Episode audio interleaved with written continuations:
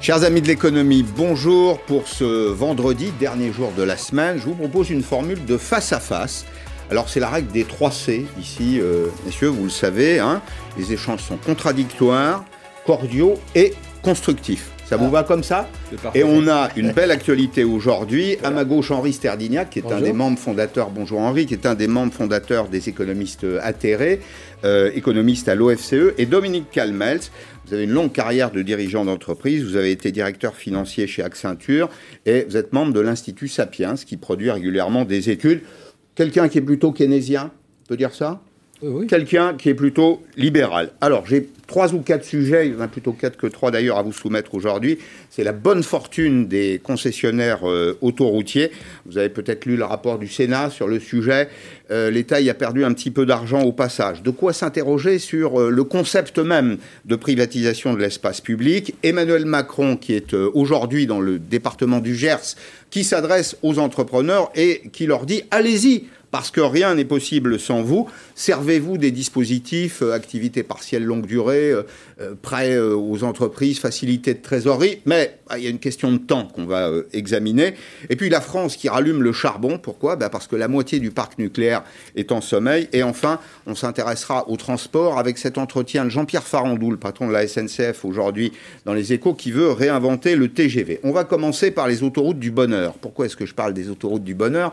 Ben, Parce que les concessions autoroutières ont beaucoup rapporté. Vous allez voir une petite carte de France des autoroutes, vous les utilisez sans doute assez régulièrement.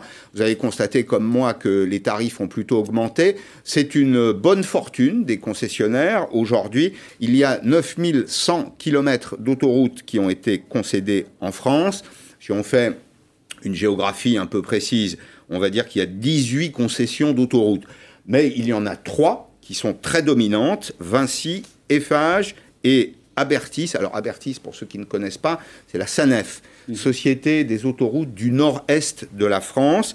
Alors la performance annuelle, la performance, elle est bonne. 10 milliards d'euros de chiffre d'affaires, ce sont des chiffres qui datent de 2018. On va dire que 2019 et 2020, peut-être pas 2020, mais devraient reconduire les mêmes performances. 10 milliards d'euros de chiffre d'affaires, un résultat net à 3 milliards 100 millions. 2,9 milliards de dividendes distribués. Ces concessions, on va le rappeler, elles ont été accordées. Alors, il y a un point de départ en 2002. 2002, ces sociétés rentrent au capital euh, des sociétés autoroutières. Et en 2006, c'est le mouvement de, privatisation.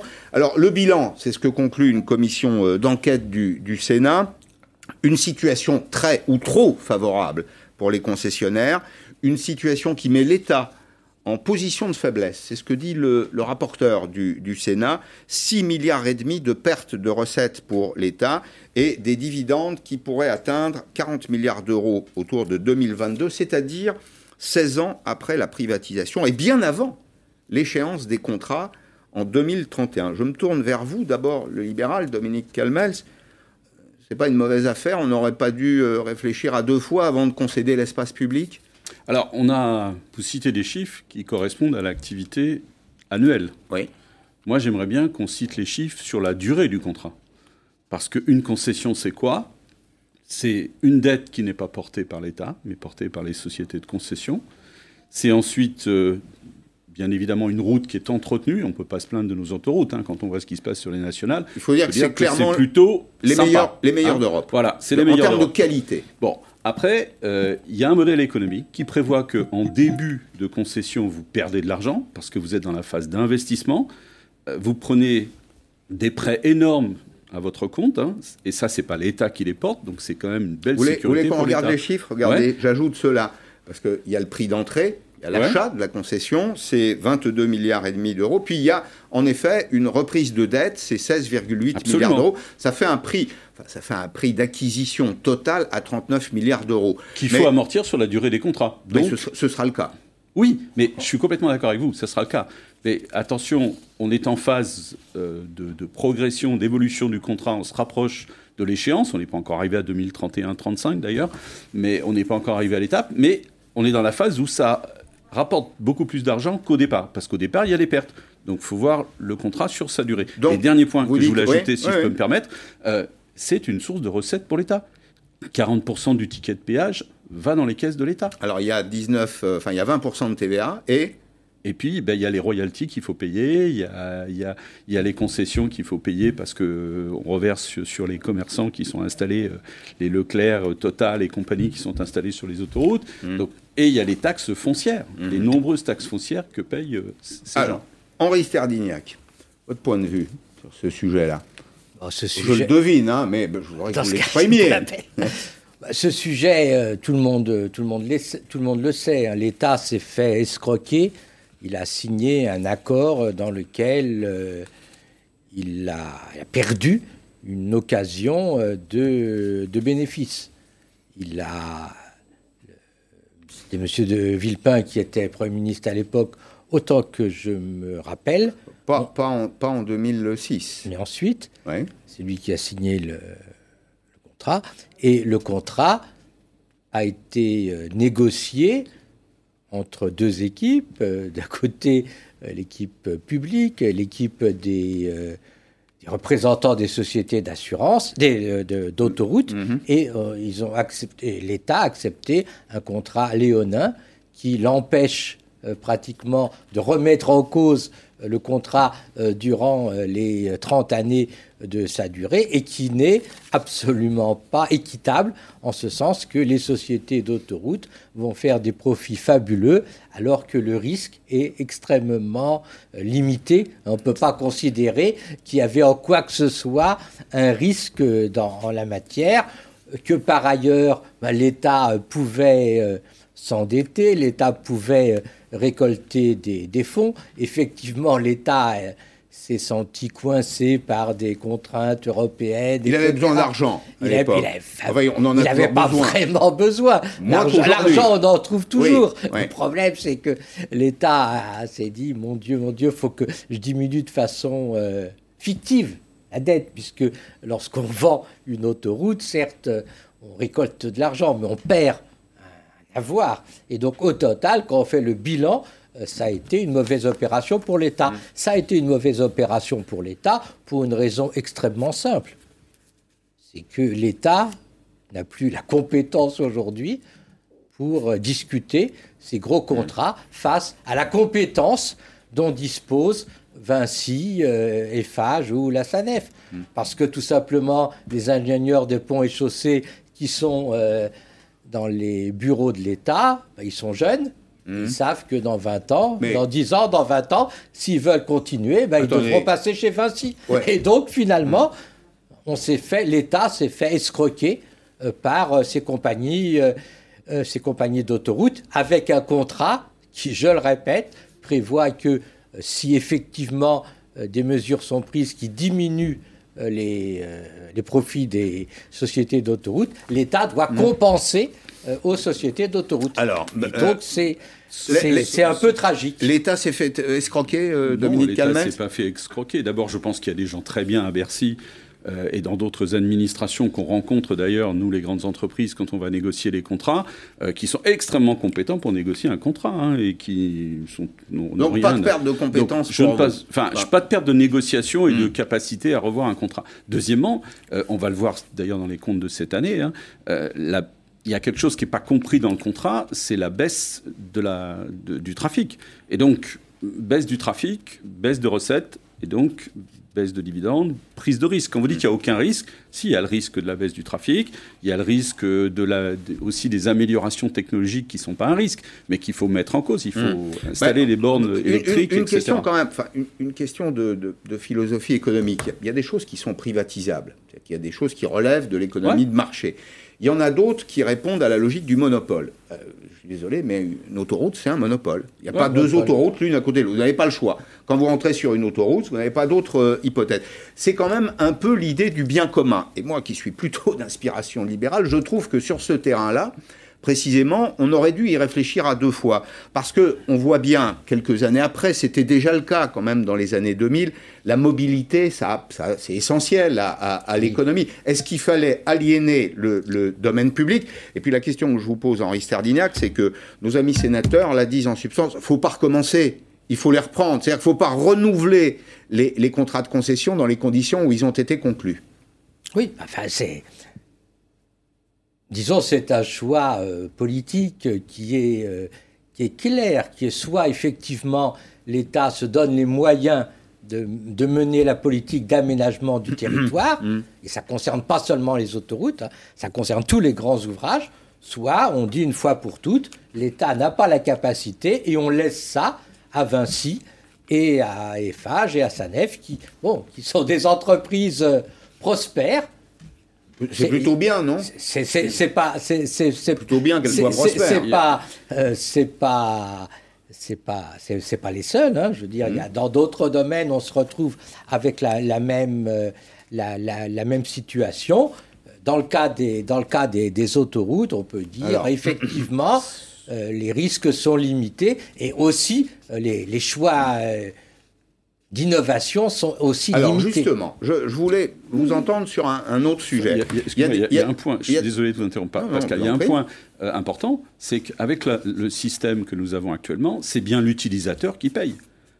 Oui. Et seulement l'utilisateur. C'est pas le contribuable. pas l'ensemble du contribuable. C'est toujours l'utilisateur qui paye. Oui, c'est la SNCF. Je veux dire, dans, dans, le cas, dans, le cas, des autoroutes, c'était toujours. Euh, oui, oui, mais. C'est une entreprise rentable, une entreprise foncièrement rentable, voilà, donc la question de. Deuxième point rapidement. La question, la question, il n'a jamais été question de subventionner à fond perdu les autoroutes. Alors, en, faisant deuxième remarque, oui. La deuxième remarque, c'est qu'il faut en profiter. Il y a des clauses de revoyure dans les contrats mmh. régulièrement. Et eh ben, il faut en profiter pour permettre aux sociétés d'autoroutes et aux concessions, plus exactement, eh bien, de prendre en charge peut-être des aménagements dans le cadre de la mobilité. Précisément, attendez, je, vous interromps là, parce qu'il y, y, a des recommandations, précisément, puisque vous évoquez le covoiturage, il y a des recommandations des sénateurs. Les sénateurs disent, au fond, euh, il faut aujourd'hui partager la rente. C'est un message aux sociétés d'autoroutes. Vous avez vous avez une bonne affaire, vous avez un mhm. bon fromage, il faut le partager. Il faut faire des tarifs pour les voitures électriques, il faut stimuler le covoiturage. Il y a probablement, vous voyez, une politique tarifaire un peu dynamique à mener. Il faut rendre une partie euh, du profit peut-être supérieure aux collectivités euh, territoriales. Est-ce que ça, c'est une piste? Est-ce que vous le mettez vous aussi euh, comme un élément essentiel des clauses de revoyure, Henri Sterdignac? Oui, bah, évidemment, il y a. Ça repose sur leur bonne volonté. Hein avons le choix entre deux solutions. Première solution, la solution molle que, pourquoi pas, hein, qui consiste à dire ben, on va leur imposer un certain nombre de contraintes qui vont faire que le taux de profit de ces entreprises va être raisonnable. On leur dire d'accord, vous avez droit à un profit, mais ce hmm. profit doit être raisonnable et le reste, vous nous le restituez, soit parce qu'on va vous donner des contraintes particulières, soit parce que vous êtes obligé de souscrire à des contrats moins intéressants pour vous. C'est une solution. Une autre solution consistant à dire ben, ces grandes entreprises, ben, d'une façon ou d'une autre, on va les renationaliser. Pourquoi pas? Les, infrastructures. Les infrastructures. Hmm. Et euh, voilà, et à, ce moment-là, si on les renationalise, ça veut dire qu'on va. Euh, il faut. Euh, redonner, redonner de la compétence et du pouvoir aux directions départementales une, de l'équipement. Une remarque là-dessus l'État n'est pas toujours un excellent gestionnaire. C'est-à-dire que on voit bien, vous voyez, il y a deux réflexions dans ce que je vous dis. Il y a un, c'est un monopole, c'est le bien commun, c'est essentiel à la mobilité des, des Français. Deuxième élément. les Français. Et pas que les Français, il y a non, de tous ceux, étrangers. Tous ceux qui Mais, mais, mais les Français, enfin les Français sont les sont utilisateurs 365 jours par an. Il y a effectivement les camionneurs polonais, roumains, etc. Alors euh, d'ailleurs au passage c'est un vrai problème parce que vous l'avez remarqué sans doute, ils payent de moins en moins puisqu'ils empruntent les routes nationales qui elles sont ouvertes. Pourquoi? Parce que les tarifs des autoroutes sont de plus en plus élevés pour le pour les, véhicules lourds et les, et, les poids lourds. Parce on n'a pas réussi, on n'a pas réussi à les faire payer sur mm. les nationales mm. comme on voulait en raison de la révolte des Gilets rouges. Bon, voilà. En même un petit message à la Bretagne. Les, prix de, des péages sont gérés par l'État. Hein. Ils sont gérés par l'État. Même aujourd'hui. Hein. Alors, il faut rappeler. Hein. C'est pas une liberté de la société d'autoroute de fixer ses prix. Hein. Vous avez raison de rappeler que les, la société d'autoroute fait une proposition. Mhm. Et c'est l'État, en effet, qui, qui, ajuste le prix. Et qui, sur la base d'un d'un contrat d'exécution. 70% de l'inflation, ils ont le droit d'augmenter de 70% de l'inflation. C'est ça. Euh, c'est ça. Mais sur, sur la, la, renationalisation, non, c'est pas pour vous, hein, ça. Non. Non. non. Bon, c'est très bien. géré. Ayons l'intelligence de voir comment on peut leur donner davantage de responsabilités et d'avoir d'aussi belles routes autour. Bien. Le temps passe. Je voudrais qu'on on arrive au deuxième sujet. L'orage est devant nous. Formule qui est un peu inspirée de ce qu'a dit euh, l'ancien Premier ministre, hein, Édouard Philippe. Édouard Philippe, il était cette semaine en Seine-Maritime, à Octeville-sur-Mer. On va évidemment évoquer la question de, de, la relance, les outils dont on dispose, l'adresse du président Macron. Il était ce matin dans le département du Gers euh, aux entrepreneurs. On sent qu'il y a quand même une petite urgence. Mhm. C'est-à-dire que je pense que la question du temps, elle est importante. Et euh, entre le Premier ministre actuel, Jean Castex, en début de semaine, et le président de la République ce matin, je sens un peu d'agacement sur le thème, mais entrepreneurs, saisissez-vous donc des dispositifs qui sont là. L'ancien Premier ministre, lui, qui a, comme vous le savez, puisque maire du Havre, le pied marin, redoute la tempête. Et je pense que nous allons affronter une tempête. Une tempête économique, une tempête sanitaire, une tempête à tous égards. Peut-être une tempête sociale, peut-être une tempête politique. Mais je pense que les temps qui viennent sont des temps difficiles. Alors, je, voudrais vous faire, ça fait sourire Henri Sterling, je voudrais vous faire écouter l'écho, parce qu'il y a toujours un écho. L'écho, c'est le président de la République ce matin. Bon, il est question de fermeture d'usine dans l'actualité, je l'ai évoqué mhm. tout au long de la semaine, euh, Bridgestone. Euh, mauvais coup quand même pour les, Hauts-de-France parce qu'il y a eu euh, Goodyear. ça en fait une de plus. Oui, ça en fait une de plus. Hein. Il y a eu le département de l'Oise, le département de la Somme. Maintenant, nous sommes à, à, Béthune. Le président de la République était dans le Gers ce matin à Condon. Emmanuel Macron appelle au combat. Et puis un petit coup de griffe au passage pour les entreprises qui profiteraient de la situation pour supprimer des emplois en cours de route. Au cas par cas, il faut regarder. Et partout où nous pouvons nous battre, nous nous battons.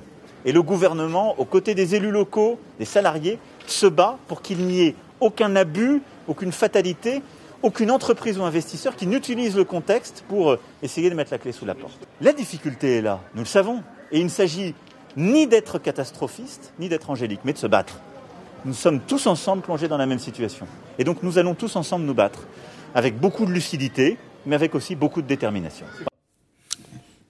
Dominique Calmels, juste d'un mot, il y a parfois, c'est vrai, des licenciements de confort.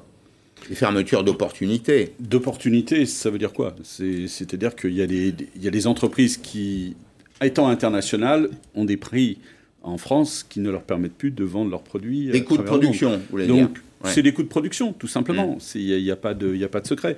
Après, ça soulève, et je vais être très rapide, ça soulève la question du débat social en France et de la relation avec les organisations syndicales. J'en ai, j'ai eu cette expérience.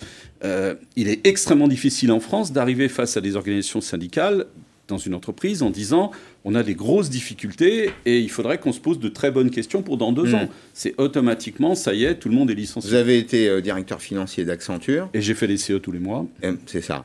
Et donc, c'est ce que vous avez rencontré. Mais aujourd'hui, Aujourd'hui, les organisations syndicales, elles sont prêtes à entendre ce qu'elles n'entendaient pas oui, mais moi, si j'étais, si j'étais syndicaliste en une seconde, oui, oui, mais si j'étais syndicaliste en une seconde, en supposant que je le sois un jour, euh, je dirais L'urgence aujourd'hui, c'est demander un délai de façon à pouvoir faire un bilan de compétences de toutes ces personnes, un vrai bilan de compétences, mmh. pas, pas de l'habillage, hein, un vrai travail de fond pour savoir euh, de quoi ont-ils besoin comme formation, comme capacité à évoluer dans un métier, etc.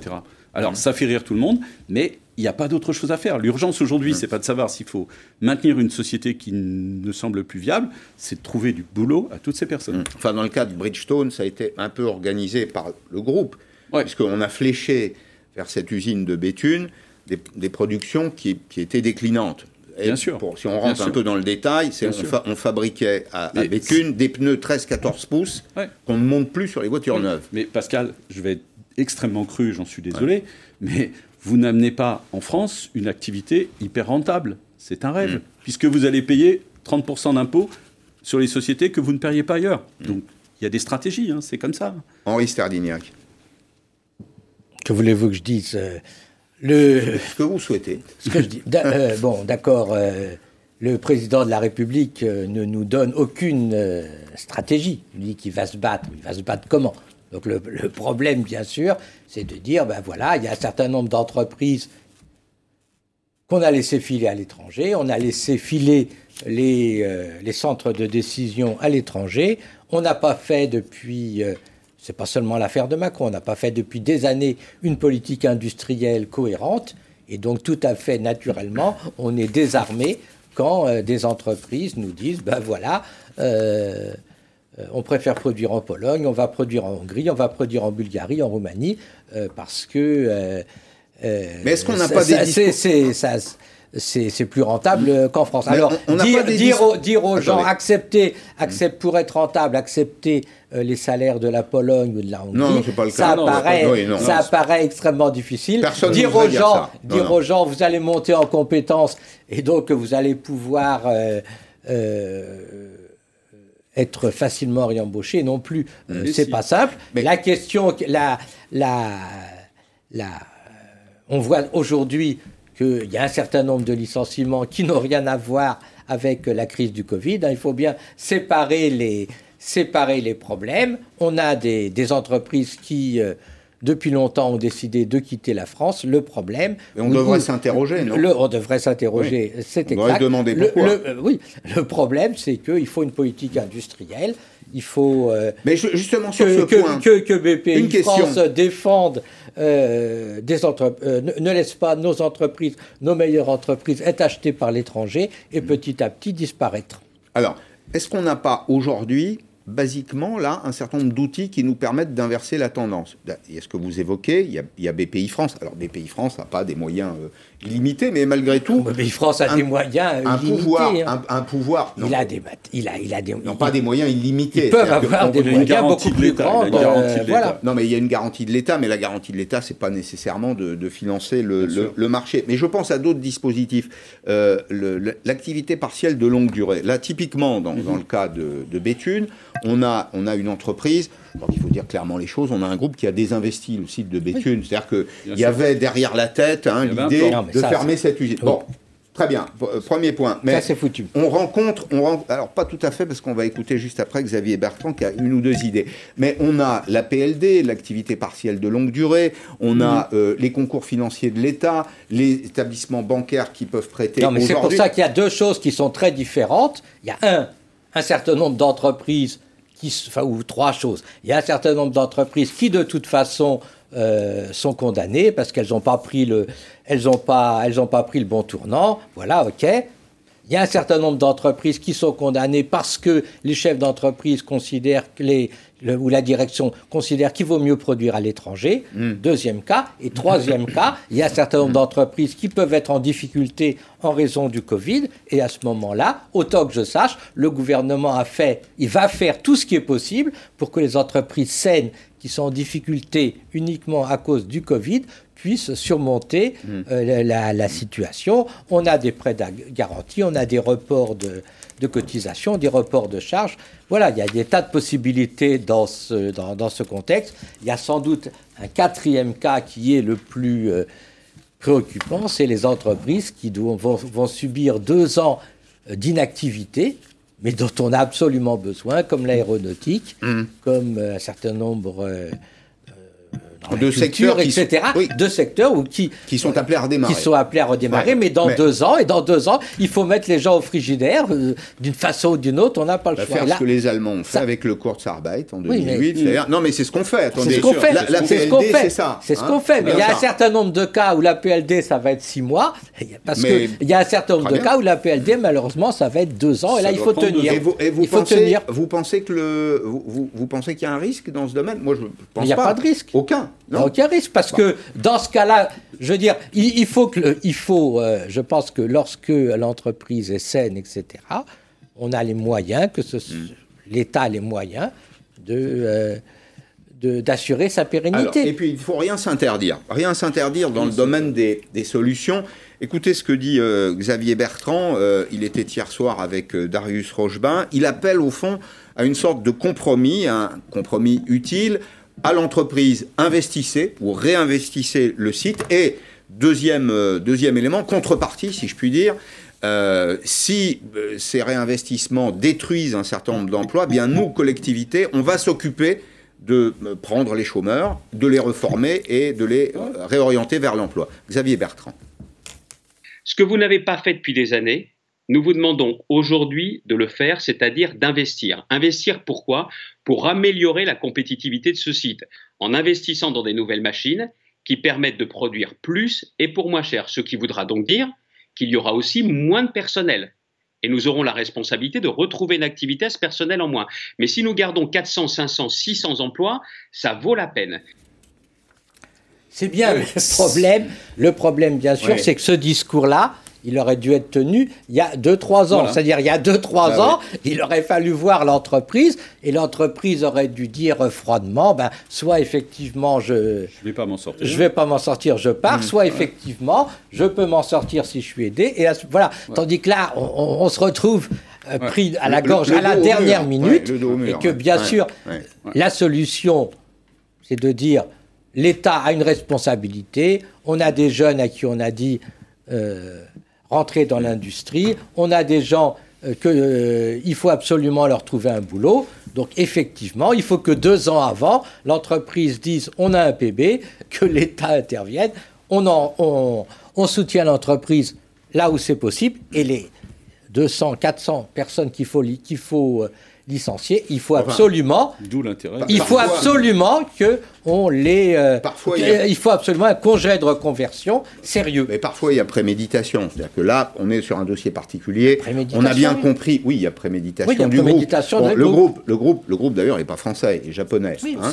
eh oui. il y a, non, mais juste, je termine là-dessus. Il y a, il y a préméditation, mais dans, dans l'arsenal juridique aujourd'hui, si on fait un peu d'économie du droit, euh, il y a les plans de sauvegarde, il y a tous les outils du redressement judiciaire qui permettent éventuellement de gommer une partie des dettes et de, repartir. Mais il y a quand même, et je voudrais vous, faire réagir, Dominique Calmels, vous qui êtes plutôt libéral sur ce, terrain, Jean Castex était en début de semaine euh, dans une visite dans une usine BIC et il dit en substance le temps presse aux entrepreneurs, mais saisissez-vous donc des accords euh, qui existent aujourd'hui, notamment ce qu'on appelle la PLD, hein, qu'on a cité à plusieurs reprises, activité partielle de longue durée. Jean Castex.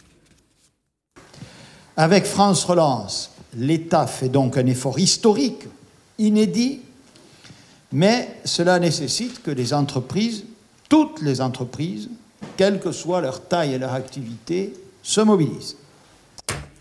Dans les entreprises que vous voyez, Dominique Calmels, est-ce que tout le monde a bien conscience, connaissance, à défaut, de l'arsenal qui existe aujourd'hui pour euh, sortir du trou? Oui, et, pourquoi, pourquoi est-ce que les, entrepreneurs hésitent? Ils vont le faire. Simplement, on ne met pas en place. On met Il faudra le faire avant le 1er novembre. Hein. Oui, mais justement, c'est là l'aberration de toutes ces décisions, hmm. si je peux me permettre. Hein. Parmi mes fonctions, je suis aussi le président de la commission économique, attractivité, fiscalité de toutes les professions de services en France. Bon, et il n'y a, pas que l'industrie. Hein. Il y a des gens qui sont sévèrement touchés.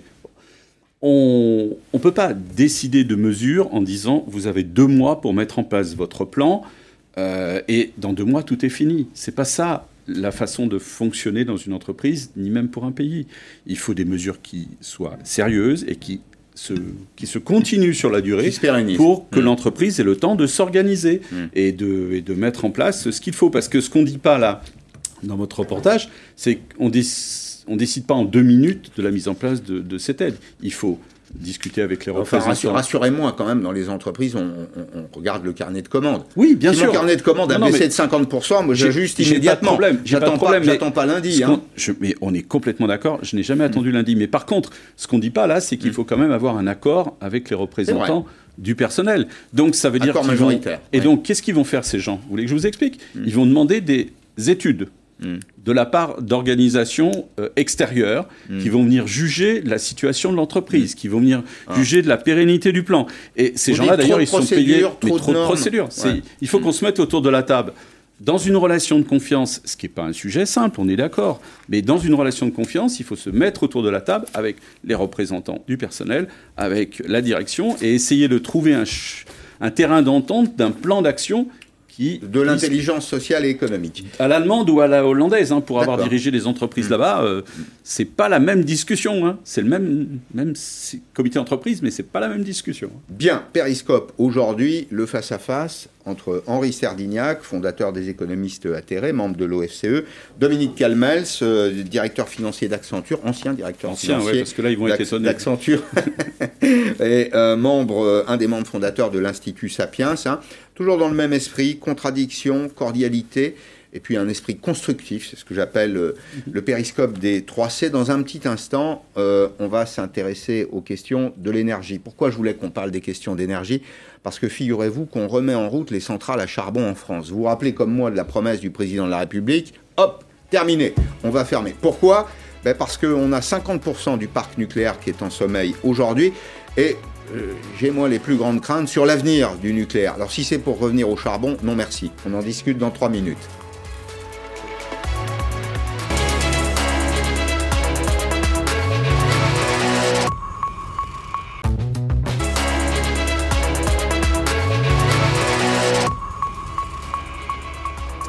Nous sommes aujourd'hui avec Henri Sterdignac, membre des économistes atterrés, euh, économiste à l'OFCE, et Dominique Calmels, ancien directeur financier chez Accenture et membre de l'Institut euh, Sapiens. Une pensée plutôt keynésienne, une pensée plutôt libérale. J'ai l'impression d'ailleurs que dans certains cas, l'actualité peut vous réunir. Hein. quand, on fait, quand on est un peu plus pragmatique, on peut puiser les bons éléments d'un côté comme de l'autre. Je voulais vous entendre sur la question de l'énergie. Pourquoi? Parce que contre toute attente, la France relance ses centrales à charbon. Elle a dû le faire d'ailleurs euh, dès cet été, alors que l'été n'est pas réputé euh, euh, pour ses, pics de consommation électrique, quoique nous avons eu un été extrêmement chaud, de plus en plus de climatiseurs, besoin de refroidissement, et donc on s'aperçoit qu'il y a une forme de désaisonnalisation de notre besoin en matière d'énergie. Alors il existe encore quatre centrales à charbon en France. La promesse du président de la République, elles sont sur cette carte, Le Havre, Émile Huchet, euh, la Provence et puis euh, euh, le, sud de la, le sud de la Bretagne. la promesse du président de la République, c'est de rompre définitivement avec le charbon. Au quatrième trimestre 2022. Voilà, c'est en 2022. Alors pourquoi est-ce qu'on a rallumé des centrales?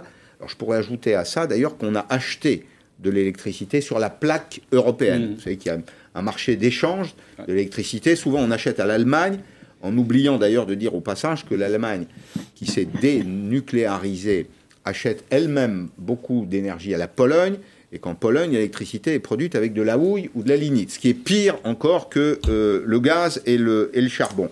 Il y a à ce stade 56 réacteurs nucléaires en France, 24 sont à l'arrêt. Messieurs, nous avions un avantage dans ce pays, l'avantage du prix de l'énergie.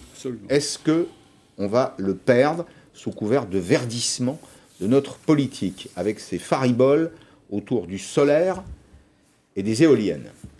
Acti enfin, activité producteur d'électricité, euh, mais de façon très intermittente. vous savez que nous devons marcher sur euh, trois jambes. La première, c'est les économies d'énergie. Voilà, une contrainte mmh. lourde pour euh, les années à venir. La seconde, c'est mmh. tout ce qui concerne les énergies renouvelables faut développer au maximum, mais nous avons actuellement euh, un certain nombre de problèmes avec l'énergie renouvelable qui n'est pas qui, est pas qui, qui, on transforme en électricité, mais qui n'est pas hein stockable. Donc on n'a pas résolu ce problème. On n'a pas résolu le problème aussi que euh, l'énergie renouvelable plus les économies d'énergie, c'est pas assez. Donc, donc inévitablement, la conclusion, c'est que il faut euh, maintenir euh, durant un certain temps euh, des centrales nucléaires et sans doute faut-il développer un programme de, de, construction de centrales nucléaires. Et donc on peut le regretter, mmh. mais on n'a pas beaucoup de, choix, sauf effectivement à faire des, des économies d'énergie massives. Ce qu'on ce qu'on n'est pas prêt à faire. Ce qu'il faudra faire, qu'il faudra bien sûr faire, mais il euh, faut convaincre les gens euh, de les faire, ce qui n'est pas, ce qui est pas évident. On ne peut pas mettre un régulateur d'énergie derrière chaque Français. On est bien d'accord. Est-ce que, est que, au fond, ce, ce, ce discours, tous les trois, on est très conscient qu'il y a des enjeux d'environnement d'environnement, de santé. De santé, etc. Mais on est, on est conscient, si, si je dis ça, c'est que je ne veux pas le détacher de la suite de nos, de nos échanges. Il y a un problème sur l'environnement, c'est-à-dire qu'il ne faut pas le nier. Il ne faut mhm. pas nier qu'il y a un réchauffement climatique, il faut faire attention euh, et, éviter euh, d'émettre du, du, CO2. Mais on a en face de nous, malgré tout, euh, Dominique Calmels, des écologistes qui nous proposent des alternatives sans solution, enfin, ou l'absence d'alternatives. Ça conduit quand même d'une certaine façon à ce type d'aberration. Complètement, complètement. Alors là, on risque, par rapport à votre première question, votre question de tout à l'heure, on risque d'avoir un surcoût pour les entreprises, et on va repartir dans la France n'est pas capable de produire à un prix raisonnable, et donc je pars ailleurs. deuxièmement, il y a des conséquences pour la santé, bien évidemment. Et troisièmement, on ne peut pas casser une machine qui marche extrêmement bien, celle du nucléaire, pour la remplacer par quelque chose qui ne marcherait pas parfaitement aussi bien. ça marche. Et qui, ça marche. ça marche mais, rappelons en termes de quantité, c'est pas suffisant. un en termes de quantité, deux, deux en termes comme de stabilité de stabilité. C'est-à-dire que c'est intermittent. Quand il y a du soleil, c'est bien. Quand il y a du vent, c'est parfait pour les isoler. Mais il n'y a pas. Et le problème de ce marché, c'est un, un, marché dans lequel la demande donne le signal prix. C'est-à-dire qu'il faut pouvoir produire au moment où euh, la, consommation est, nécessaire.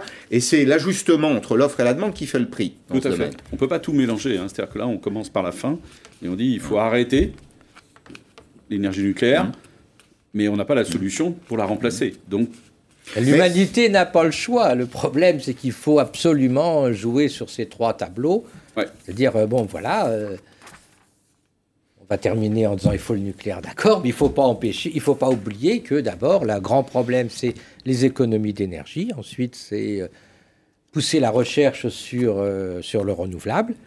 Et puis, voilà, et puis ensuite, désespérément, ben, on va dire, ben, il faut continuer le...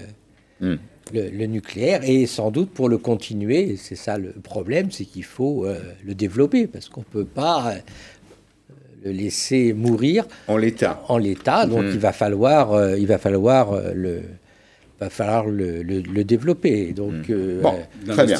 Alors, on a besoin d'investir. On va dire, on va dire deux mots d'une entreprise qui est une entreprise très symbolique dans l'esprit des Français, c'est la SNCF. La SNCF, d'ailleurs, l'électricité, ça fait partie des avantages. Mhm. le, train, le train n'émet pas de CO2 et Jean-Pierre Farandou, qui euh, donne un entretien ce matin aux Échos, le rappelle, le train pollue 10 à 20 fois moins. parfois, j'ai du mal à m'expliquer pourquoi 10 à 20 fois moins? L'économie est quand même un peu une science exacte. ou c'est 10 ou c'est 20. Enfin, c'est l'un ou l'autre. Parce hein. que des fois, les trains sont pleins, des fois, ils ne sont pas pleins, des fois, les camions sont pleins. oui, mais bon, enfin, malgré tout, hein, quand, quand, on, quand on compare les, ça, les ça éléments... Dépend, Ça dépend les marchandises et les, les, et les passagers. Très bien, bon, je prends cette euh, explication. Euh, en tout cas, le train consomme six fois moins d'énergie. Que nous dit Jean-Pierre Farandou aujourd'hui? L'entreprise, elle est confrontée, comme toutes les mm. entreprises, euh, y compris celles du marché concurrentiel, à, à la crise, c'est-à-dire un reflux de la demande. Alors, il concède que l'été s'est plutôt bien passé, que euh, les Français ont massivement utilisé le train, c'est d'ailleurs euh, très bien, ils, ils ont pris leurs vacances en France, ils ont utilisé le train, mais euh, il prend acte au fond qu'il y a aujourd'hui un recul durable de la demande et, d'une demande qui est très particulière, qui est celle des hommes d'affaires. les, hommes, les hommes d'affaires, aujourd'hui, c'est 15% des clients et c'est 30% du trafic inouï. Inouï, ce sont les, ce qu'on va appeler les TGV, euh, premium avant d'arriver à la politique tarifaire, parce que c'est ça, à mon sens d'ailleurs, qui va provoquer un, un, un débat. de connaître le pourcentage sur le prix. Hein. Alors, moi, je, chiffre d'affaires. Hein, que... Je, pense que c'est comme dans les avions, c'est-à-dire que ce sont les, passagers business qui apportent une contribution élevée en termes de, profit. Mais cette, cette entreprise-là, elle a reçu 4 milliards 700 millions d'euros au titre du plan de relance. Euh, euh, L'État a repris 35 milliards d'euros de, de, de sa dette. Bien sûr qu'il faut la maintenir, bien sûr qu'il faut la, renforcer. Henri Sterdignac, est-ce qu'il ne faut pas lui demander, puisque c'est très à la mode dans le débat aujourd'hui, quelques contreparties, notamment en matière de productivité?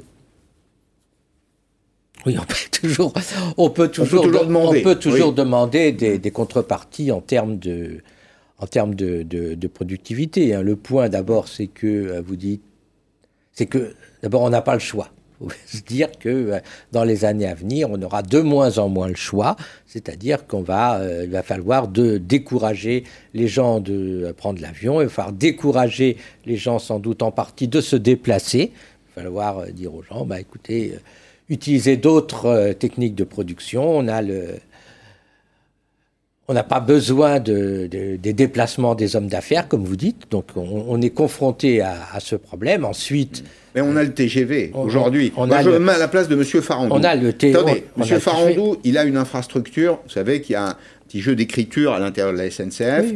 La SNCF, euh, la, SNCF achète des sillons à Réseau Ferré de France et euh, quand la SNCF Voyageurs gagnait un peu d'argent, elle en rétrocédait une partie à SNCF Réseau. Bon, si c'est plus le cas, il faut continuer de l'entretenir, le réseau. Et d'ailleurs, que dit M. Farandou?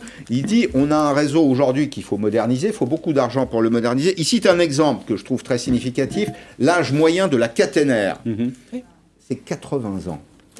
80 ans. Est-ce que vous vous rendez compte, Henri Sterdignac, que là, c'est pas quelques milliards qu'il va falloir mettre sur la table, mais beaucoup plus que ça. Et donc, à mon sens, il faut quand même quelques contreparties. Non, mais je veux toutes les contreparties. Mais qu'appelez-vous des contreparties? C'est ça le problème. Augmenter la productivité. Mais qu'est-ce que c'est que, la, qu'est-ce que, c'est que la productivité euh, dans, dans, le cas de, dans, dans le cas de, de ce genre d'entreprise? L'efficacité opérationnelle. On a des, on a des, des, des cheminots qui, euh, d'une façon ou d'une autre, font des métiers qui sont pas qui sont relativement euh, pénibles, qui sont et donc il est très difficile de dire on va faire des gains fabuleux de productivité. Le problème qu'on a, c'est que Là, il faut changer d'air. Il faut se dire, voilà, euh, on, est devant une contrainte lourde qui est la contrainte écologique. Il, on va, il, va falloir faire des choix importants.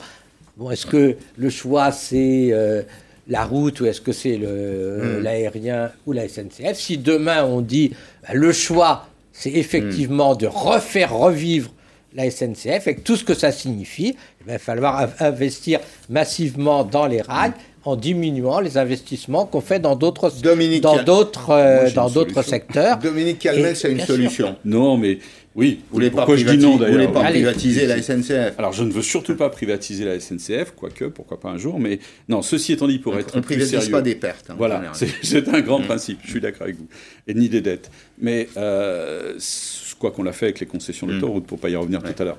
Mais bon, non, soyons sérieux. Moi, je pense que en tant que libéral, je dis, ce qui manque, c'est des clients.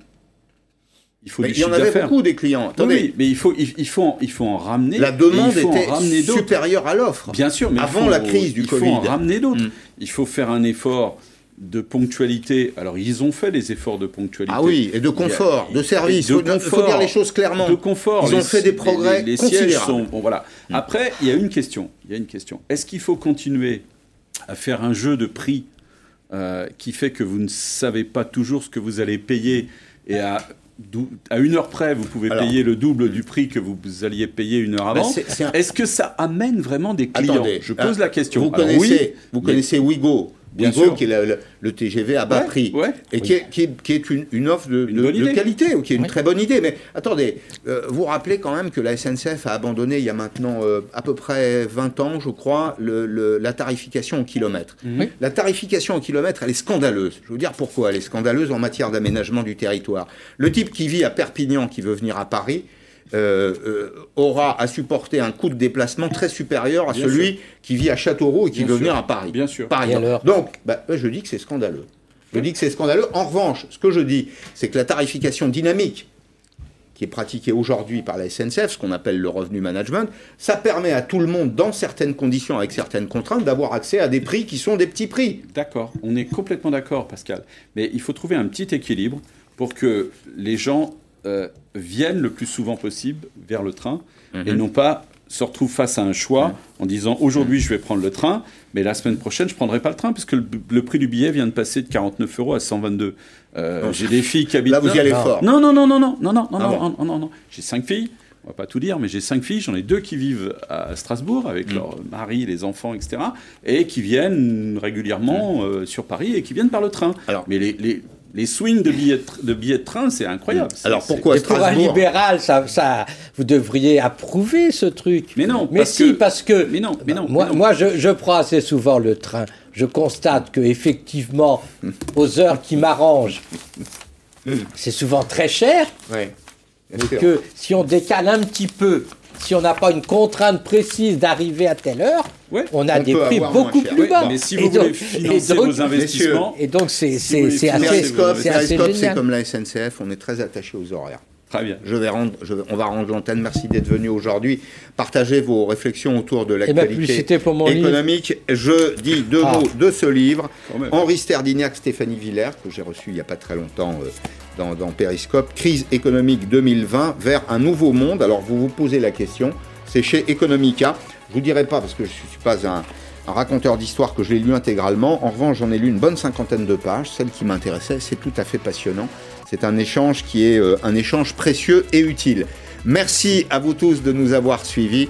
Je vous souhaite un bon week-end. Je vous retrouve lundi en direct à 16h sur LCI.